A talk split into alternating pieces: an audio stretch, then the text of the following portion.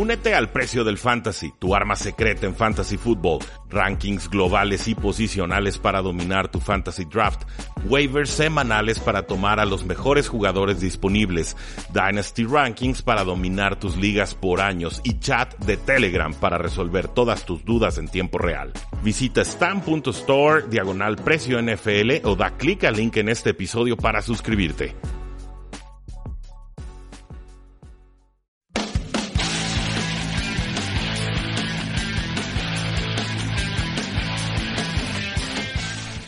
A todos y bienvenidos a un programa más de Tres y Fuera, donde la NFL no termina y nosotros tampoco. Mi nombre es Rudy Jacinto, bienvenidos a una semana más de análisis NFL. Me encuentran en Twitter como arroba NFL y el día de hoy vamos a platicar sobre las novedades de alas cerradas y línea ofensiva que se han dado a lo largo de la NFL, pero también vamos a platicar sobre una renovación importante que se dio en este fin de semana, sobre un recorte sorpresa con los Houston Texans y, cómo no, del pleito casado que tiene el tackle izquierdo Trent Williams con los Washington eh, Redskins. Antes de entrarle a todo el tema también, les recuerdo que ya están empezando a salir publicadas nuestras predicciones de la temporada NFL 2019. Lo estamos haciendo por orden de draft, es decir, por inverse order of standings o orden inverso de la tabla de posiciones del año pasado, por lo cual ya pueden encontrar a los Arizona Cardinals y también el día de hoy se estará publicando la predicción de los San Francisco 49ers. La intención es subirlo en formato de video, simplemente sigo con algunos detalles técnicos tratando de ver cuál será el fondo que utilicemos y si quiero usar un emulador de Windows para hacer las grabaciones, para obtener fondo verde digital y entonces hacer todas las ediciones posteriores. Hashtag es un liazo. Pero gracias por su paciencia, les van a recibir también en formato de video. Y entramos de lleno entonces con Tom Brady que renueva con los Patriotas de Nueva Inglaterra.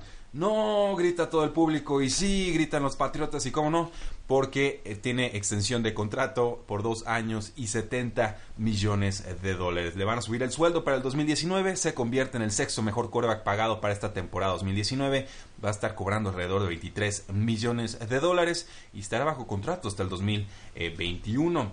Ahora se espera que cobre alrededor de unos 30 millones en el 2020 y hasta 32 millones de dólares en el 2021 eh, pero el asunto aquí es que Tom Brady ya tiene 42 años, que no sabemos hasta dónde la va a aguantar el cuerpo, que los Patriotas también tienen que llevársela con mucha calma. Es una situación de año a año, cualquiera de las partes parece que tiene mucha flexibilidad para decir hasta aquí eh, llegamos. Brady ya había anunciado que su intención era jugar hasta los 45 años no está muy lejos de hacerlo. Territorio completamente desconocido para los Patriotas de Nueva Inglaterra y Tom Brady. Lo que sea que hagan y decidan sentará un precedente para otros quarterbacks que lleguen, esperemos, a ser tan longevos y tan productivos a lo largo de su carrera. Creo que Brady ya mostraba señales de declive, eh, físicamente, mentalmente, en zona roja cometía algunos errores, no se hacía de la pelota en tercera oportunidad, no corría eh, con mejor suerte en algunos pases con los que se, intentaba deshacer de la pelota hacia las bandas. Recuerdo muy bien la intercepción, creo que fue de Joe Hayden con los Pittsburgh Steelers en un pase a, Rob Gronkowski. Entonces, sí, sí hay señales de declive. El problema es que ha sido tan bueno a lo largo de su carrera y su nivel máximo es tan máximo que pues tiene mucho margen de declive antes de que ya no pueda producir en la NFL. Ese es mi pensar. Lo siento, otras 31 franquicias de la NFL, muchas felicidades Patriotas de Nueva Inglaterra y además esto les da mayor flexibilidad salarial, liberan alrededor de unos 5.5 millones de dólares los Patriotas de cara a este 2019, veremos si lo utilizan en renovaciones, creo que por ahí podría llegar la renovación de, Joe Tooney, pero eh, algunos están pidiendo al siguiente jugador que mencionaremos el día de hoy, creo que no alcanzaría el dinero, pero veremos. El tackle izquierdo, Trent Williams, jugadorazo, por cierto, eh, ya le dijo a sus amigos que no está dispuesto a jugar con los Washington Redskins y que está listo para ausentarse o no jugar esta temporada con Washington. Ya con Craig Hoffman sabíamos desde junio que eh, había una solicitud de trade de Williams hacia el equipo. Según esto, los Redskins están confundidos de por qué está pidiendo trade. Yo creo que les faltan muchos espejos en esa franquicia. Pero eh, ciertamente que Trent Williams no está pidiendo ninguna clase de cambio al staff médico y que ha estado muy callado cuando le intentan negociar un nuevo contrato. Eh, Trent Williams tiene problemas con el equipo porque se tardaron en diagnosticarle una situación en la cabeza eh, que no terminó siendo grave, pero que pudo haberlo sido. Ahora, no hay ninguna duda de que Trent Williams se quiere ir, no está pidiendo cambios en el equipo, simplemente se quiere largar. El head coach de los Washington Redskins, Jay Gruden, dice que seriamente duda que el equipo decida cambiar al tackle Trent Williams y dice que tiene, tiene mucho optimismo esperando el regreso de Williams al equipo. Segunda vez que subestima o que trata de bajarle eh, decibeles al asunto este del trade o del holdout de Trent eh, Williams. Han hecho los difíciles los Redskins, hasta le están aplicando multas por ausencia de 40 mil dólares por día, que no está en entrenamientos, pero eh, se ve seria la cosa. Yo, la verdad, normalmente cuando hay una situación de este tipo, es muy fácil decir, creo que el equipo la gana porque eh, tienen todas las de ganar. O sea, tienen el control, tienen el contrato, tienen la duración, tienen etiqueta de franquicia número uno, pueden aplicarla dos veces, pueden cambiarlo, eh, pueden hacer lo que quiera, básicamente. Yo aquí a Trent Williams lo veo fastidiado con la franquicia. Trent Williams ya no quiere pisar ese vestidor. Trent Williams ya no quiere saber nada de los Redskins. Yo creo que los Washington Redskins deberían de cambiar al jugador porque si no, eh, ni les va a jugar ni van a sacar algo de provecho por él y va a ser un desastre esta temporada. De todas formas, ya tengo mis reservas con los Washington Redskins y sin su tackle izquierdo las tengo aún más. Pero si la diferencia entre eh, tenerlo y no tenerlo es tengo un valor de trade a futuro o no tengo nada y de todas formas lo pierdo, tengo que hacer el trade. O sea, tengo que confirmar que lo que dice el jugador es serio. Todo parece indicar que lo es yo, yo lo vendería. Sinceramente, esa es mi recomendación a los Washington Redskins. Espero que hagan lo que la conciencia les dé a entender. Y la otra sorpresa, los Houston Texans cortaron al corredor Deontay Foreman de tercer año. Eh, parecía que iba a estar presionando a Lamar Miller para ser el corredor número uno del equipo. Se estaba recuperando de forma adecuada el tendón de Aquiles, que es una lesión muy complicada para los running backs, te roba mucha explosividad pero al parecer los Houston Texans estaban insatisfechos con sus hábitos de trabajo, el head coach Bill O'Brien no estaba feliz con lo que había visto de Deontay Foreman en el training camp y esto pues nos deja una situación muy complicada para esa posición de corredor suplente de los Texans. Tenemos a Demaria Crockett, que es el que más ruido ha hecho en zona roja. Josh Ferguson, que estuvo un rato con los Indianapolis Colts. Eh, Higdon, un prospecto, no ha tenido muchas oportunidades en la NFL. Buddy Howell y Taiwan Jones, que estuvo algún rato con los Buffalo Bills. Un suplente sin más.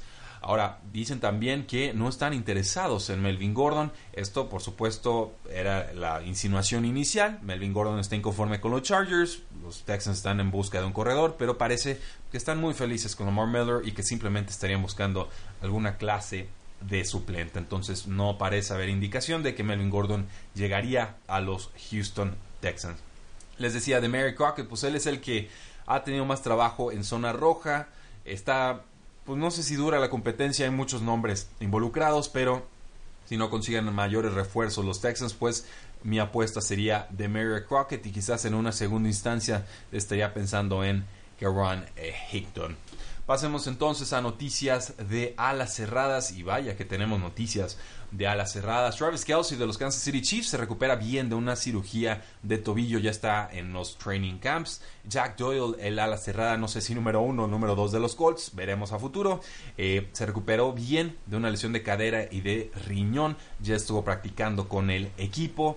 Cuando estuvo en el campo le robó muchos snaps a Eric Ebron, entonces es un jugador que a mí me, gusta, un jugador de manos seguras, un jugador que bloquea bien, un jugador que utilizan en zona roja y que creo que es la razón por la cual la comunidad de fantasy football tiene muchas dudas sobre si Eric Ebron puede repetir los 14 touchdowns que logró la temporada pasada. Con las Panteras de Carolina ya está 100% sano. Greg Olsen ya no completa las temporadas, muchas lesiones de pie, pero si tomamos una cerrada tarde en nuestras ligas de fantasy fútbol es una excelente opción, sobre todo porque ya la nueva ofensiva de las Panteras de Carolina se especializa en pases cortos, rápidos, zonas cortas e intermedias del campo y ahí es donde puede florecer Greg Olsen nuevamente. con los Washington Redskins está sano Jordan Reed, eh, que se ve muy bien, que se ve sano, que se ve como el mejor jugador a la ofensiva. Pueden considerarlo en sus ligas de fantasy fútbol con, por supuesto, ahí el asegún o el disclaimer de que es un jugador que históricamente se ha lastimado mucho, pero eh, hay mucha necesidad de un pass catcher con los Washington Redskins. Hay algunos nombres prometedores, algunos receptores prometedores como eh, McLaurin o como Trey Quinn en el slot, pero eh, a mí siempre me ha encantado Jordan Reed. Lo voy a considerar en mis distintas ligas. Con los Patriotas, Rob Gronkowski estuvo atrapando pases con Tom Brady. Eh, la especulación, por supuesto, que pueda regresar en algún momento de la temporada eh, regular. El asunto aquí es que Rob Gronkowski ha perdido algo de peso eh, algunas 15, 20 libras parecían ser las indicaciones, 18 es lo que nos dijo Gronkowski, 18 libras. Eh, sería un pique especulativo al final de sus ligas de fantasy fútbol, no lo recomiendo necesariamente, ya el año pasado quizás por lesión ya estaba muy limitado en su rol, ya era más bloqueador que receptor, pero cuando lo utilizaron en postemporada, pues ustedes vieron el resultado. Entonces, ojo ahí, posiblemente a Gronkowski le regrese la espinita de jugar y estoy seguro que Tom Brady y los Patriotas lo recibirían con brazos abiertos. Jeremy Fowler de ESPN espera que Vance McDonald tenga una temporada monstruosa con los Steelers, esto después de la salida de Antonio Brown y todos los targets que quedan eh, disponibles. También salió el otro a la cerrada, Jesse James, ya es jugador de los Detroit Lions. Entonces, eh, esperaríamos que Vance McDonald hiciera más de lo que logró la temporada pasada: 50 recepciones, 610 yardas, 4 touchdowns y un Steve Arm, un bloqueo a un defensor que quedó eh, para la posteridad. Actualmente está siendo tomado como ala cerrada número 9. Me parece un precio más que justo. Eh, puede ser incluso más importante que un Dante Moncrief o un James Washington o un Deontay Johnson, que son en teoría los que están peleando por ser receptores abiertos número 2. Entonces, ojo ahí. Me gusta más McDonald. Por fin ya tuvo una temporada sana completa. Eh, pero históricamente también ha sido alguien que ha sufrido mucho por el tema de las lesiones. Con los Denver Broncos, el ala cerrada novato Noah Fant está impresionando con su bloqueo en el juego terrestre durante el training camp. Dice eh, Rick Scangarello, el coordinador ofensivo de los Broncos, que es una de las cosas que parecía estaban siendo subestimadas en el arsenal de Noah Fant, porque sí es un excelente bloqueador. Simplemente su, compañero eh, Hawkinson, pues es mm, el, el, mejor bloqueador que había en esta clase, quizás de los mejores que hemos visto en años recientes. Quizás por eso se le estaba descontando a Noah Fant, quien puede llegar a valor fantasy de ala cerrada bajo número 1, o sea, top 12, lo cual es muy inusual para, un, para una ala cerrada, pero en un esquema de Big Fangio, en un esquema de, de, Kubiak, en un esquema en el que a Joe Flaco siempre le ha gustado lanzar a sus alas cerradas, creo que el volumen de targets ahí va a estar. Con Los Ángeles Rams, Gerald Everett se ha visto fabuloso durante el offseason y en excelente condición física es una opción para la ofensiva si quieren diversificar aún más su ataque. Un jugador que a mí me ha gustado desde siempre, un jugador que me recuerda a Jordan Reed, pero sin tantas lesiones. Lo toma Sean McVay, lo aprovecha en algunos partidos, sobre todo en ese Kansas City Chiefs contra Rams que no tuvimos en la Ciudad de México. Úsenlo más Rams, van a ver que no se van a arrepentir. Eh, con los Gigantes de Nueva York estuvo limitado Evan Engram por una lesión en el tendón de la corva. Simplemente lo están cuidando, sobre todo por todas las lesiones que ya han tenido desde el inicio del training camp. Entonces hay que llevársela con calma con este jugador. Con los Baltimore Ravens eh, nos dice Jeff Streviak de The Athletic que el jugador de segundo año, el ala cerrada Mark Andrews, ha sido el jugador más peligroso y productivo de la ofensiva durante el training camp. Andrews fue un jugador revelación, 34 recepciones, 552 yardas y 3 touchdowns. Uno de los mejores eh, primeras temporadas de alas cerradas en toda la historia de la NFL. Mucha química con Lamar Jackson. Creo que se puede convertir en el receptor más importante del equipo con todas las adquisiciones nuevas en la posición de receptor abierto.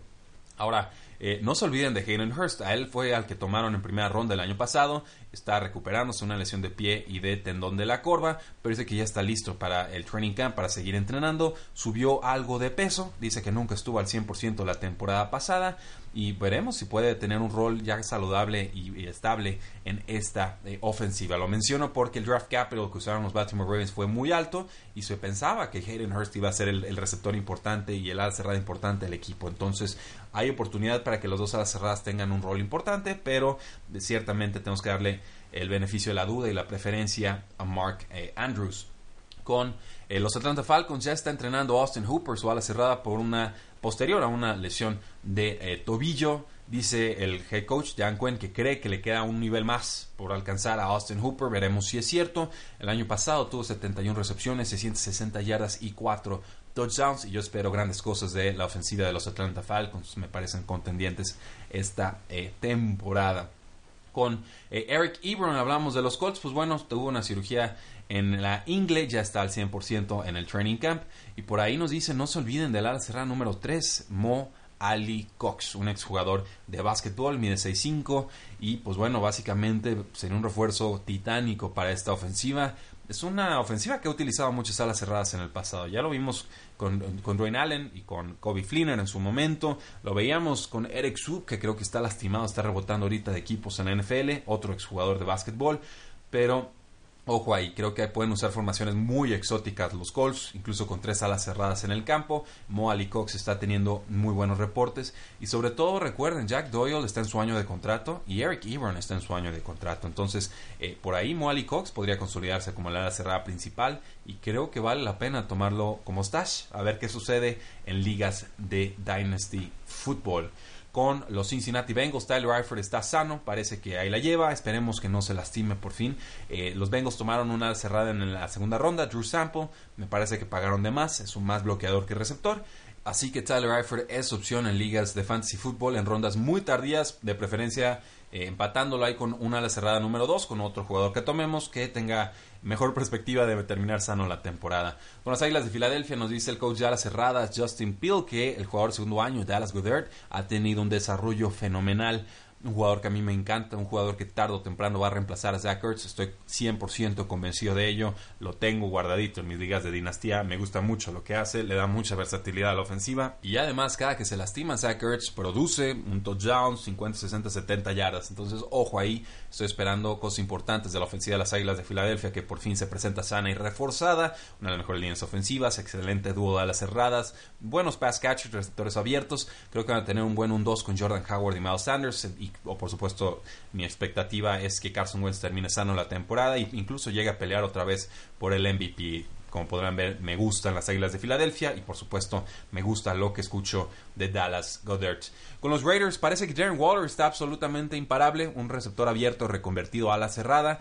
Eh, vamos creyéndole un poquito a la especulación. Creo que el jugador ha hecho bastante para demostrar que sí, que va a ser el ala cerrada número uno de los Raiders y que sí, va a ser una de las armas predilectas de Derek Carr en esta temporada. Podemos tomarlo por ahí del Tire número 12 o 13 en ligas de fantasy fútbol.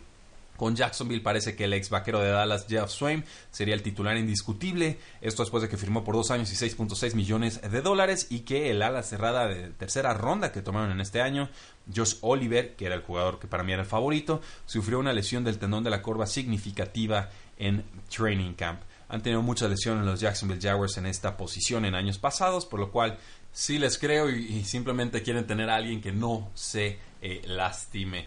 ¿Qué ha tenido en su carrera? Bueno, su mejor temporada ha sido 32 targets, 26 recepciones, 242 yardas aéreas y un touchdown. Como podrán ver, es bastante desalentador. Por el momento, Jordan Thomas es el ala cerrada principal de los Houston Texans, alguien que fue utilizado en zona roja en su primera temporada NFL. Sus snaps deben de subir, sus targets deben de subir. Hay muchas opciones de pase en esa ofensiva de Houston, pero eh, podemos hacer streaming. Lo utilizamos una semana, luego lo dejamos en banca otra y según los duelos vamos decidiendo si utilizarlo o no. Con los Titanes, desgraciadamente la cerrada John Smith se sigue recuperando de una lesión de rodilla, está en duda para la semana 1. Por ahí Delaney Walker parece que sí está entrenando y que sí se esperaría participe en esa primera semana de acción.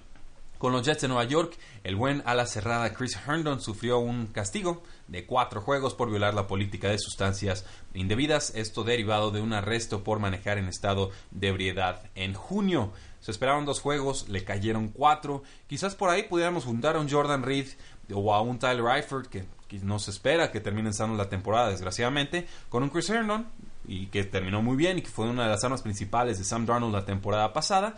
Entonces, eh, por ahí creo que podríamos aprovechar a los dos, podríamos tener una mancuerna muy interesante y apostar simplemente a que Jordan Reed o que Tyler Eifert sí estarán sanos por lo menos las primeras eh, cuatro o cinco semanas de acción para remediar esta baja, pues por el momento firman a Ryan Griffin, ex ala cerrada de los Houston Texans, llega a los Jets de Nueva York, mero seguro de vida en caso de que algo más suceda con Chris Herndon, va a competir con Eric Tomlinson, Daniel Brown y Trevon Wesco, el novato, por ser titular en lo que regresa Chris Herndon.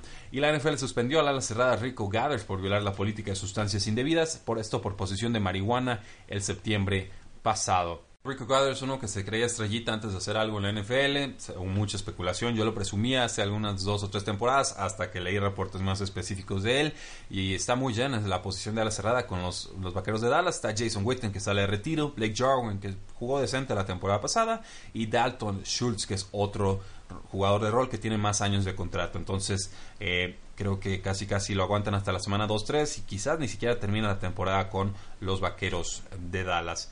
Con la línea ofensiva. Los Jets de Nueva York sacaron del retiro al centro Ryan Khalil, ex jugador de las Panteras de Carolina, por un año y 8.4 millones de dólares. Parecía mucho dinero para rechazarlo. Acepta participar. Eh, tuvo temporadas muy lastimado en 2016, 2017. Por fin juega la temporada completa en el 2018. No fue especial, simplemente un jugador de rol, pero eso es mejor que lo que tienen los Jets de Nueva York. En estos momentos podrán reemplazar entonces a Jonathan Harrison. Bien por ellos. La verdad, yo no creí que fuera a salir del retiro, pero lo convencieron. Es un dinero decente, solamente a un año. Creo que les debería de funcionar con los vaqueros de Dallas. Al centro Travis Frederick ya está en el training camp.